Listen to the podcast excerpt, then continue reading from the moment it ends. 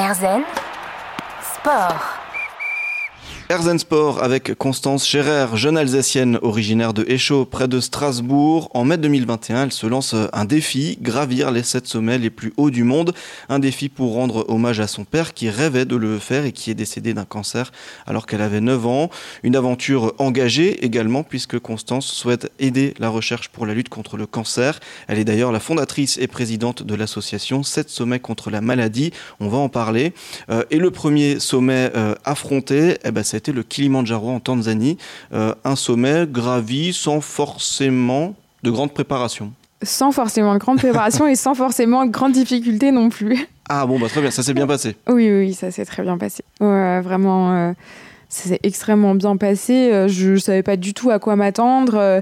J'ai un ami qui l'avait fait, qui m'avait dit que c'était super difficile, qu'il fallait que je m'entraîne absolument des tonnes et des tonnes. Et puis quand je suis arrivée là-bas, je pensais pas forcément le faire. C'est une semaine après être arrivée sur place où je me suis dit, en fait, je vais vraiment faire le Kilimanjaro. Et j'avais pas le matériel, j'avais rien. Enfin, c'était, ça a été fait n'importe comment, euh, mais ça a été très bien fait. Donc, c'est le plus important. Mmh. Et alors, vous en tirez quoi de ce Kilimanjaro? Bah, j'avais jamais vraiment.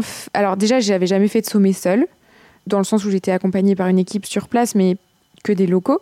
Donc déjà ça, j'ai trouvé ça très intéressant parce que ça permet vraiment de se retrouver avec soi-même, de se rendre compte de, de, la vie, de ce qui se passe, de prendre du temps pour soi parce qu'il n'y a aussi pas de téléphone, il n'y a pas toute cette euh, excitation qu'on peut voir dans les grandes villes, etc. On est vraiment euh, sur une autre planète, j'ai envie de dire. Et, euh, et, ça m'a fait du bien. Et donc, sans grande difficulté, est-ce qu'il y a eu quand même des moments un peu de, de doute pour cette première ascension ou de difficulté Ou alors vraiment vous y êtes allé euh, comme une flèche? euh, Alors, il euh, n'y a pas eu de doute, honnêtement. Je, je ne dis pas que c'est pas un sommet qui est difficile. Il l'est. Il y a beaucoup de gens qui ne réussissent pas à aller au bout de ce sommet. Il y a beaucoup de gens qui sont très très malades et qui ont des vomissements, des maux de tête très importants, des malaises. Enfin voilà. Et là, mais, le ski vous a aidé. Mais, mais en fait, par chance, j'ai rien eu du tout. Hmm. Donc je voilà. Hmm. C'est. J'ai. La seule, la, seule petite difficulté, évidemment, c'est la dernière journée parce qu'il fait un peu froid. On part la nuit, à minuit. Euh, j'avais pas le matériel nécessaire, donc euh, j'avais même pas de grosse veste, donc j'avais un peu froid quand même. Mais euh, le froid, j'ai toujours connu ça, donc c'était pas un froid polaire comme j'ai pu vivre en Argentine le mois dernier, où là c'était extrêmement difficile. Donc j'ai pas de, très mauvais souvenirs. Après, simplement quand je suis redescendue, j'avais un peu mal au genou parce que j'ai des petits problèmes de genou à cause du ski. Euh, mais honnêtement, à part ça, ça, s'est extrêmement bien passé. Hmm. Quand vous êtes arrivé au, au, sommet du Kilimanjaro, cette première ascension, c'était quoi la première pensée? Euh, bah, la première pensée, c'était pour mon papa, mais je crois que c'était pas que en arrivant en haut, c'était toute l'ascension, euh, que ce soit celle-là ou que ce soit les autres. Euh, enfin, c'est pour lui, donc évidemment, il n'y a que lui dans ma tête et, et c'est mon, il est mon seul objectif derrière tout ça, donc c'était pour lui. Quand on arrive en haut du, du Kilimanjaro, c'est vraiment à ça qu'on pense. On dit ça y est, c'est bon, le premier, il est fait. Oui, ouais. Euh, en fait, euh, je pense que j'ai pas trop réalisé parce que comme je m'étais pas vraiment préparée à faire ce sommet, je savais pas. Enfin, c'est tout était très récent et tout est, est arrivé si vite aussi que, du coup, je me suis dit, waouh, euh, enfin, ça y est, euh, je suis au sommet du plus haut sommet d'Afrique, euh, c'est incroyable. C'était beaucoup de joie, beaucoup d'émotions, c'était des fortes sensations aussi, puis c'était un paysage magnifique. C'est, le Kilimanjaro, c'est extrêmement beau, je le recommande, je recommande fortement à toute personne qui ont envie de faire de l'alpinisme ou qui ont envie de faire des sommets. le Kilimanjaro est, une merveilleuse expérience. Mmh. Donc cette première ascension qui s'est euh, passée euh, euh, sans accroc, on peut en profiter quand même pour parler aussi du fait que c'est un défi qui coûte cher, cette ascension-là. Et donc vous avez lancé une cagnotte aussi pour, pour permettre de financer ces ascensions. Tout à fait. D'ailleurs, je vais lancer la prochaine cagnotte du coup pour le sommet qui arrive en juillet, qui est l'Alaska. Et effectivement, de manière générale, donc que ce soit pour l'association ou que ce soit pour le challenge des 7 sommets on a un compte Hello Asso où il est possible de faire des dons. Et donc le sommet d'après dont on va parler et que vous avez réussi, c'est le Mont Blanc. C'était mi-2022. Constance Scherer prend un peu de son temps pour Erzen Sport de revenir sur cet incroyable défi qu'elle se lance, gravir en trois ans les sept plus hauts sommets du monde. On en parle juste après la pause. On va repartir sur le Mont Blanc avec elle. Erzen Sport. Constance Scherer est avec nous dans Erzen Sport. À 24 ans, la jeune Alsacienne déborde d'énergie. Elle s'est lancée en mai 2021 un défi assez fou, celui de gravir les sept sommets les plus hauts du monde pour rendre hommage à son père qui rêvait de le faire et pour y disperser ses cendres. Décédée d'un cancer lorsqu'elle avait 9 ans, elle souhaite aussi que ses aventures sportives soient engagées puisqu'elle a créé l'association baptisée 7 sommets contre la maladie. Euh, on a donc parlé de cette première ascension, le Kilimanjaro. Hop, ça c'est fait. Maintenant, le Mont Blanc, le deuxième c'était le Mont Blanc. Et là aussi, ça s'est bien passé. Oui, oui, oui. Là aussi, ça s'est très bien passé. Alors, le Mont Blanc fait pas vraiment partie des sept sommets. Euh, du coup, on peut dire que c'était plutôt un entraînement, mais euh, avec un petit peu plus de préparation et d'organisation en amont. Donc, euh, voilà, ça s'est extrêmement bien passé, comme le Kilimanjaro d'ailleurs. On a eu une très belle météo. On, on, a été bien entouré, bien coaché par nos guides et euh, c'était magnifique. Donc euh, c'était beaucoup de plaisir. Un moment marquant de cette ascension? Le moment le plus marquant, bon, là c'était vraiment l'arrivée au sommet, euh, j'ai a été vraiment très très forte. Je sais pas si ça a été plus fort que le Kilimanjaro, mais ça a été extrêmement puissant. En quoi? Parce que, ben parce que du coup, comme c'était la première fois que j'étais suivie par mon vidéaste Hugo et que on, on a filmé tout ça. Enfin, j'ai eu beaucoup d'émotions parce que, comme je savais que mon papa voulait aussi médiatiser son projet, j'avais l'impression d'être encore plus en lien et en ligne avec ce qu'il avait souhaité, même si euh, sur les réseaux sociaux, parfois, on comprend pas tellement ce, besoin de raconter mon histoire et de, montrer ce que je fais. Je pense que c'est important pour beaucoup de gens. C'est très important pour moi aussi. Donc voilà, ça rajoutait aussi ce, ce fait de me dire que ben c'est des images qui sont gravées euh, pour toujours. Cette arrivée au sommet qui a été particulièrement marquante, euh, est-ce que vous avez vécu cette ascension différemment que celle du Kilimanjaro, la deuxième? Je, je ne sais pas. En fait, c'est différent parce que du coup, le, le Kilimanjaro, c'est cinq jours d'ascension. Là, le Mont Blanc, c'est euh, même pas deux jours. Donc ça passe beaucoup plus vite et on a moins le temps de penser. On a moins le temps de penser, on, on est quand même euh, dans des espaces avec euh, pas mal de monde, on se retrouve moins seul avec soi-même. On est aussi avec une équipe de guides et avec une équipe de manière générale, on était, on était 8 au total. Donc évidemment, ben, c'est pas la même ambiance, c'est pas le même objectif. Euh, il y avait mon cousin aussi qui est venu avec moi.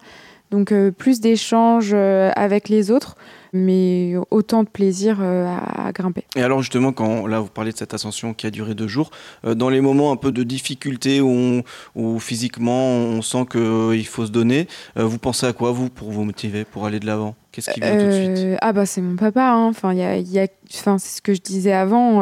c'est mon moteur dans la réussite de mon challenge. Et je pense que si je réussis ce challenge, c'est entièrement grâce à lui parce que en fait, je sais pourquoi je dois arriver en haut. Je sais que chaque personne qui souhaite faire un sommet à son objectif personnel.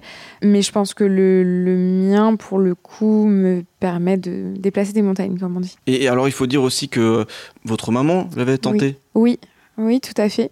Ma mère l'avait tenté en je ne sais plus exactement quand, il y a quelques années maintenant. Elle m'avait pas dit hein, qu'elle l'avait fait pour mon papa. Et puis, euh, elle l'a malheureusement pas réussi euh, à cause de la météo. Je pense qu'elle aurait été capable sinon. et donc du coup, c'était aussi un, un, petit peu pour elle me dire que bah voilà, elle l'avait pas réussi, mais que j'allais prendre sa suite et, et donc elle été très contente quand elle a su que j'étais arrivée en haut. Je pense qu'elle en, elle en doutait pas trop non plus. cette confiance. Alors en 2022, vous êtes aussi lancé un petit défi, un autre petit défi sportif. On en profite dans, cette foulée euh, autour du, Mont Blanc. Euh, c'était à vélo cette fois. Oui, c'est vrai. Juste, euh, c'est quelques jours après le Mont Blanc, j'ai fait 1200 km à vélo pour la recherche contre le cancer. Pas très préparé pour le coup. je, suis très je suis une fonceuse, mais, euh, mais c'est vrai que comme je fais euh, peut-être trop de choses, euh, c'est possible. Je pense que des fois, il manque un petit peu de préparation. Mais malgré tout, ça passe toujours. Donc, je me dis que ça va. J'avais pas de vélo deux jours avant de partir encore. Et ah j'ai demandé sur Instagram si quelqu'un avait un vélo à me prêter. Heureusement, quelqu'un à côté de chez moi m'a dit oui, pas de problème, je bosse chez Decathlon, je vais te trouver un vélo. Et donc, euh, donc ouais, on a fait 12 jours de, vélo. On a fait Toulouse-Bruxelles, euh, un peu plus de, 120 km par jour. Je n'avais jamais fait de vélo de ma vie, enfin, en tout cas pas plus que 50 km. Mmh. Et on a récolté quand même pratiquement 4000 euros pour la recherche. Donc euh, j'étais très contente, très très contente de, pouvoir reverser cet argent ben, à, à, cette cause qui est aussi un début de l'association finalement de bah, de mettre en avant la recherche contre le cancer et de, et de la faire avancer autant qu'on peut, c'est pas des grosses sommes, mais malgré tout, c'est toujours ça. On va en parler plus en précision dans la dernière partie euh, d'Arzen Sport. Euh, gravir les sept plus hauts sommets du monde en trois ans, voilà le défi que se lance la jeune Alsacienne Constance Scherer pour rendre hommage à son père et par engagement pour la lutte contre le cancer. On vient d'en parler. Euh, déjà trois sommets ont été gravis le Kilimanjaro, le Mont Blanc et dernièrement, en décembre dernier, la Concagua en Argentine. Une ascension qui a été particulièrement rude. On en parle avec elle dans un instant. Erzen sport. Erzen Sport en compagnie de Constance Scherer. À 24 ans, elle s'est lancée un défi il y a bientôt euh, deux ans, gravir les sept sommets les plus hauts du monde. D'incroyables périples pour rendre hommage à son père décédé d'un cancer et qui rêvait de le faire. Mais l'aventure se veut aussi engagée vers la lutte contre le cancer. Constance a d'ailleurs créé sa propre association baptisée Sept sommets contre la maladie. Euh, on va en parler. Euh, alors Constance, vous avez déjà gravi le Kilimanjaro, ça c'est bon, le Mont Blanc, et depuis décembre dernier, la Concagua, c'est le le plus haut d'Amérique du Sud, situé en Argentine. Et pour l'instant, ça a été l'ascension la plus difficile Ah, de, de loin. Alors là, de très très très très loin, la plus difficile, je pense que comparé au, Kilimanjaro et au Mont Blanc, c'est euh, au moins 100 euh, fois plus difficile. Et alors, qu'est-ce qui a rendu cette ascension plus difficile que les deux autres? Euh, Alors déjà, c'est un sommet qui a presque 7000 mètres d'altitude, donc en termes de d'auteur, on est, on est quand même euh, à plus de 1000 mètres du Kili et plus de 2000 mètres du Mont Blanc. Et honnêtement, ça fait la différence. Hein. C'est manifeste à quel point euh, on ne se sent pas pareil euh, à 6000 et à 7000. C'est très très différent. Et après, c'était beaucoup plus long. Donc nous, on l'a fait en 11 jours, mais normalement, c'est 21 jours d'ascension. Et 11 jours, c'est quand même malgré tout très long. Parce que donc on dort en tente, il fait beaucoup beaucoup plus froid qu'au Mont Blanc où on dort à l'intérieur, donc ça va. Et qu'en Tanzanie aussi. Et ensuite de ça, on est dans un désert. Et dans les déserts, évidemment, l'air est beaucoup plus sec.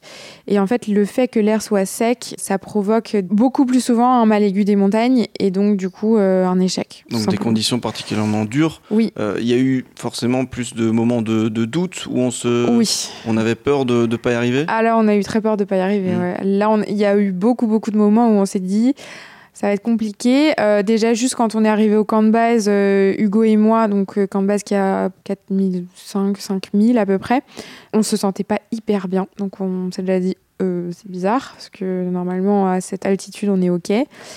Heureusement, ça allait mieux le lendemain, mais euh, on sentait vraiment déjà les effets de l'altitude. Et puis après, on découvrait les équipes qui redescendaient du sommet.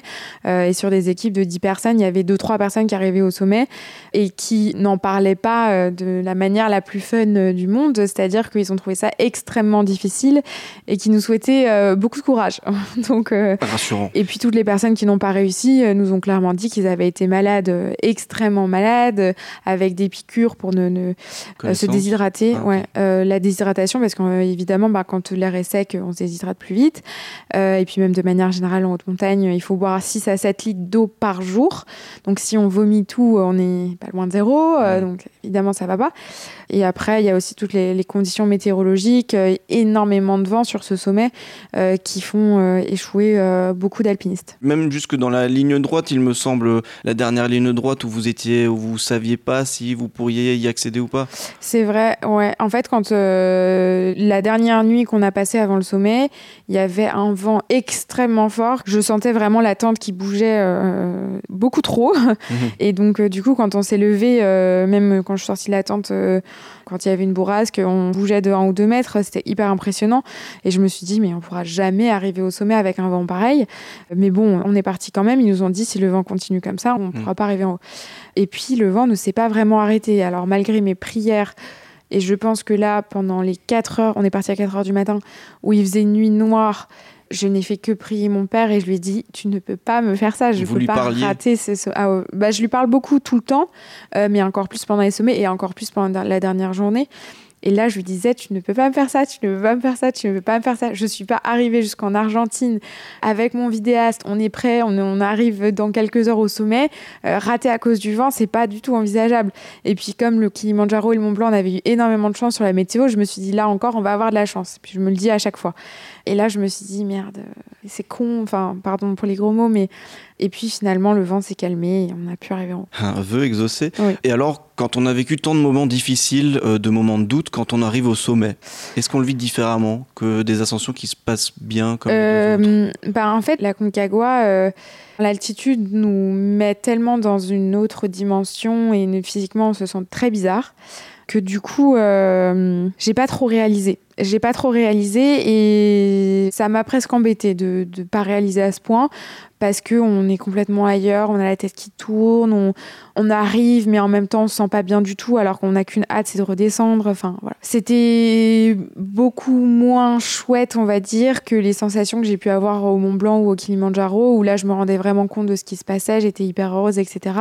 Là Hugo euh, a été aussi euh, pas bien du tout, j'ai cru qu'il allait pas arriver en haut donc j'étais aussi très stressée pour lui euh, ben, qu'il puisse pas arriver en haut. Ça m'aurait fait beaucoup de peine ben, pour lui, mais après pour, aussi pour le reportage euh, et le film qui, qui, en découle. Donc voilà. Mm. Mais, euh, mais bon, heureusement on a tout fait pour que pour qu'il puisse arriver en haut avec nous mais mais du coup c'est vrai qu'il y avait plein d'autres aspects qui rentraient en compte euh, à ce moment-là. Avec la force de, votre père et votre force mentale sur laquelle vous vous êtes euh, reposé pour vaincre euh, ces presque 7000 mètres d'altitude de la Concagua, le plus haut sommet d'Amérique du Sud en Argentine. Constance Scherer est avec nous dans Herzen Sport. On revient dans un instant pour parler avec elle de sa pratique du sport au quotidien et de sa préparation physique et mentale parce que oui, ça, pour le coup, pour gravir des montagnes, il en faut.